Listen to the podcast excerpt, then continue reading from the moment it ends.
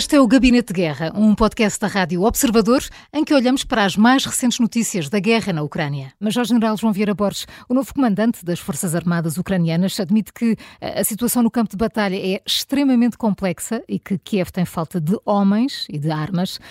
É caso para dizer que ainda agora chegou e já está com problemas sérios para resolver. E será que, será que os consegue resolver se o apoio dos Estados Unidos não chegar? Uh, o que é que pode trazer de novo este recém-nomeado comandante das Forças Armadas da Ucrânia?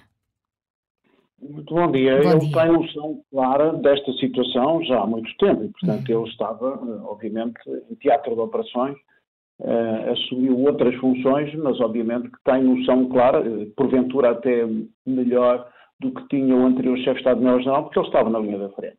Ora, uh, aquilo que nós estamos a assistir, efetivamente, decorrente da falta de pessoal e da falta de material, e sem perspectivas, ou seja, esperança de o receber em breve, e isso houve uma chamada de atenção do próprio secretário-geral uh, da NATO, uh, é que temos, sobretudo ali numa linha da frente, a leste, Marinka, Bakhmut e Advika, digamos, um, combates muito, muito duros. E depois temos aquilo que é a batalha em profundidade russa, que, mais uma vez, ainda hoje, mais 26 mísseis, só 13 destruídos, e porquê? Porque não há antiaérea suficiente, não há munições suficientes para proteger todas as cidades. E aquilo que a Rússia está a fazer nos últimos dias é atacar várias cidades, desde Lviv, numa das pontas, até ao sul, passando ao leste, até ao norte, o que faz com que depois tenha muito maior eficácia, inclusivamente sob objetivos que têm a ver com a própria indústria, com a própria indústria ucraniana, indústria de defesa ucraniana. Portanto, Aquilo que está a passar, agora mais concretamente, e para responder à sua questão, a situação mais complicada do combate urbano em Advivka, digamos, é um estandarte que a Rússia quer ter para as eleições, Putin precisa de ter umas conquistas até o dia das eleições, e evidentemente que estamos ali numa bolsa muito complicada, com combate urbano, só ontem foram cerca de 40 ataques, uhum, no total dos 80 e tal combates que houve, e 100 e tal combates aéreos, Ontem, por exemplo, nós andamos a assistir, nos últimos 3, 4 dias, uh, digamos que uma, baixas muito elevadas da parte da Rússia, e tem a ver exatamente com esse combate, uh, porque os russos não têm propriamente preocupações com perdas de pessoal, só ontem ontem, ontem foram duas brigadas russas, já estão em reserva e já entraram em teatro cinco brigadas, e portanto aqui, uh, estamos a assistir aqui a combates semelhantes àqueles que assistimos há uns há uns meses em Bakhmut. Por outro lado, a estratégia ucraniana vai conseguindo bater, digamos, eh, alguns alvos com alguma repercussão, uh, digamos, em termos uh, para além das suas fronteiras. É o caso daquilo que aconteceu, como sabemos, com o navio de desembarque da frota russa, o Kunikok, e isto é importante, pelo menos para a moral da tropa ucraniana, numa situação realmente bastante difícil, porque o material e o pessoal não vão chegar em breve. Uh, e, portanto, ele está a viver uma situação que já era conhecida, uh, mas que uh, hoje, na, reunião da NATO, uhum. obviamente se vai discutir essa situação. A pressão tem sido enorme sobre os Estados Unidos, porque, digamos, este atraso, dois, três meses em termos de apoio, designadamente reabastecimento em munições, eu já não falo em armamento que crie o tal diferencial tecnológico para conseguir combater a massa, será bastante, bastante difícil em termos de teatro de operações. Uh, Tiago André Lopes, muito bom dia também. Olá, bom dia. Uh, entretanto, uh, Moscou estará, estará a desenvolver capacidades para colocar no espaço uma ogiva nuclear, possivelmente para usar contra satélites inimigos. o Congresso norte-americano pediu a Joe Biden que divulgue toda a informação confidencial. A imprensa diz que esta é uma informação que preocupa os Estados Unidos, mas não nos devemos preocupar todos? deveríamos preocupar-nos todos, acima de tudo, pelo que não sabemos. E, portanto, uhum. e se há, de facto, capacidade de fazer uh, com que uma arma com capacidade nuclear entre em solo ucraniano ou nas proximidades do solo ucraniano, eventualmente até na Bielorrússia, isso é um problema. Agora, eu também percebo que a Casa Branca não quer, obviamente, fazer divulgação deste tipo de informação sensível, mesmo que o Congresso queira, e o pedido vem essencialmente da Casa dos Representantes, que tem usado vários tipos de chantagem política com a Casa Branca. A verdade é que isto é informação demasiado sensível para vir a público desta forma. Poderia haver, e há sempre forma de fazer em pequeno comitê, com, uh, uh, vincula, vinculando ao segredo de Estado e tudo mais, portanto, chamando os líderes, eventualmente, quer os democratas, quer os republicanos, e uh, falando com eles, mas a ideia de fazer um, um, full disclosure não me parece que vá acontecer nesta fase, uh, tão próxima e há aqui um outro problema, é que para já a indicação que nós temos vinda da Casa dos Representantes é que Mike Johnson inclina-se cada vez mais para não chamar a votação para desbloquear este pacote de ajuda que a Ucrânia tanto precisa e que só irá chamar à votação quando tiver garantias do lado dos republicanos de que o pacote será chumbado. Portanto, a ideia aqui será ser o mais disruptivo possível, porque é verdade que o pacote passou no Senado, mas o Senado tem maioria, uh, tem maioria democrata, portanto teria sempre uma passagem mais simples. Uh, na Casa dos Representantes não há neste momento essa facilidade e a capacidade de pressionar o, a Casa dos Representantes é muito baixa da parte da NATO, porque eles neste momento são oposição política, eles não são governo, portanto a forma de pressão é uh, bastante residual. Entretanto, Major-Geral João Vieira Borges, o Ministro dos Negócios Estrangeiros da Estónia alertou hoje que a NATO tem cerca de 3 ou 4 anos para fortalecer as suas defesas enquanto o Presidente russo intensifica a máquina de guerra do seu país. O que é que sabe a Estónia que a, NATO, que a NATO não saiba e, afinal, as sanções à Rússia não têm nenhuma interferência no poderio militar de Putin?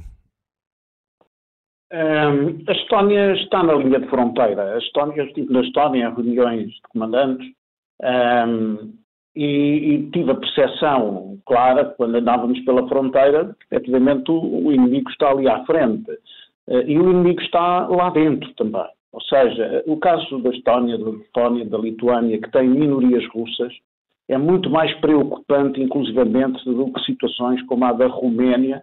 Uh, e, e, portanto, eles têm, estudam, e estudam profundamente, refletem profundamente e fazem prospectiva com base em dados concretos. Portanto, são, eles, nesse aspecto, a Estónia trabalha muito bem as questões de segurança e defesa.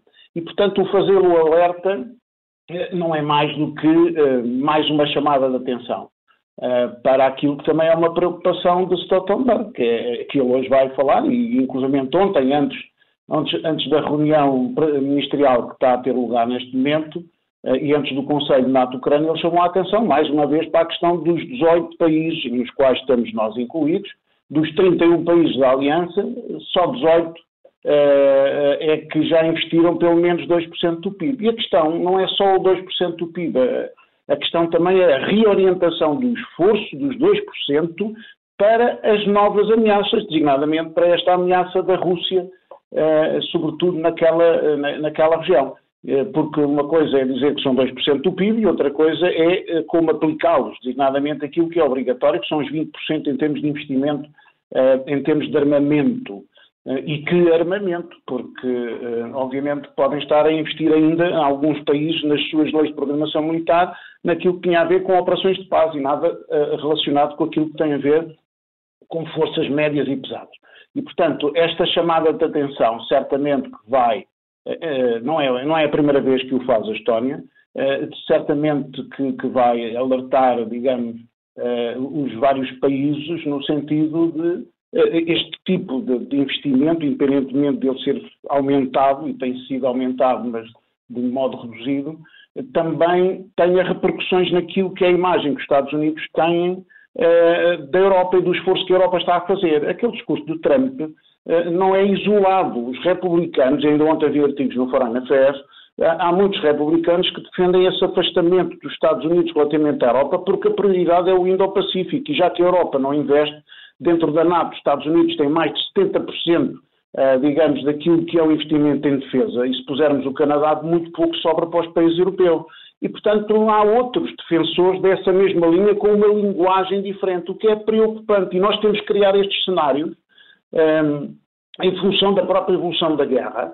Uh, mas a Europa ainda não acordou. A Europa continua a, pensar, a, olhar para o umbigo, a pensar nos seus problemas internos uh, e, muito pouco a pensar naquilo que é segurança e defesa, com exceção dos países que estão na linha da frente, como é o caso da Polónia. Professor Tiago André Lopes, é uma notícia desta manhã, eh, curiosa por sinal. Eh, eh, Vladimir Putin eh, diz que, apesar de assumir posições mais próximas de Trump, prefere Joe Biden na Casa Branca por ser um político da velha guarda, mas diz que vai trabalhar com qualquer líder dos Estados Unidos. É uma frase daquilo que se pode considerar uma velha raposa da política?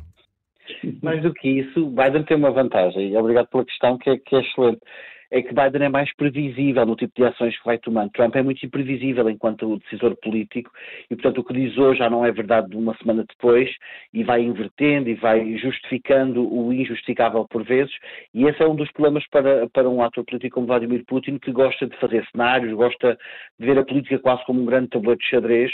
Ora, quando há um ator errático e imprevisível como Donald Trump, isso é mais difícil de fazer, por isso esta, eh, esta dificuldade de, de Vladimir Putin em lidar com Trump se ele chegar ao poder, porque ele já percebeu que se Trump ganhar as eleições, vai ser uma vez mais, vão ser quatro anos imprevisíveis e trepidantes para a política externa do Kremlin, porque coisas que agora estão a ser ditas na campanha, estão a ser ditas, eu sublinho, na campanha, e isso é importante ficar claro. Deixe-me só completar uma coisa que dizia a Sra. Jorge e que eu concordo, que é esta questão de haver algum adormecimento de, de, dos países europeus, mas isso também se deve a uma outra questão. Durante vários largos meses não se, não se aproveitou o início da guerra na Ucrânia para fazer a chamada pedagogia de guerra, explicar às populações a necessidade de aumentar os investimentos e de, uh, com defesa, e agora nesta fase, e com vários países aí da jogo este ano em eleições, a verdade é que o tema defesa, grosso modo, está arredado da maioria das campanhas, o caso português é disso também sintomático e paradigmático, e isso, o que é, qual é o problema que isso tem? Uh, se não houver uma explicação destes gastos de defesa, eles são depois muitas vezes feitos de forma menos transparente e menos pública e são usados pelos populistas para dizer que o Estado haja a revelia do interesse da população, que não é feito com o interesse, eh, com o interesse nacional, que o interesse nacional é outro. E, e, portanto, falta explicar à opinião pública porque é que é tão importante construir hospitais, como, por exemplo, aumentar os gastos com defesa. Isso não tem sido feito e, nesta fase, não me parece que haja apetite ou vontade, quer das lideranças políticas, quer das opiniões públicas, para esse tipo de discurso. O Gabinete de Guerra é um podcast da Rádio Observador. Vai para o ar de segunda a sexta, depois do noticiário das nove e meia da manhã e tem uma nova edição depois da síntese das quatro e meia da tarde. Está sempre disponível em podcast. Eu sou a Maria João Simões.